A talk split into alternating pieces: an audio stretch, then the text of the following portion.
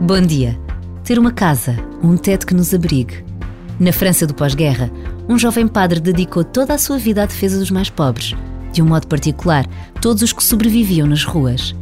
Um filme recente sobre a sua vida retrata com fidelidade a história deste homem que ficou conhecido pelo nome de Abbé Pierre.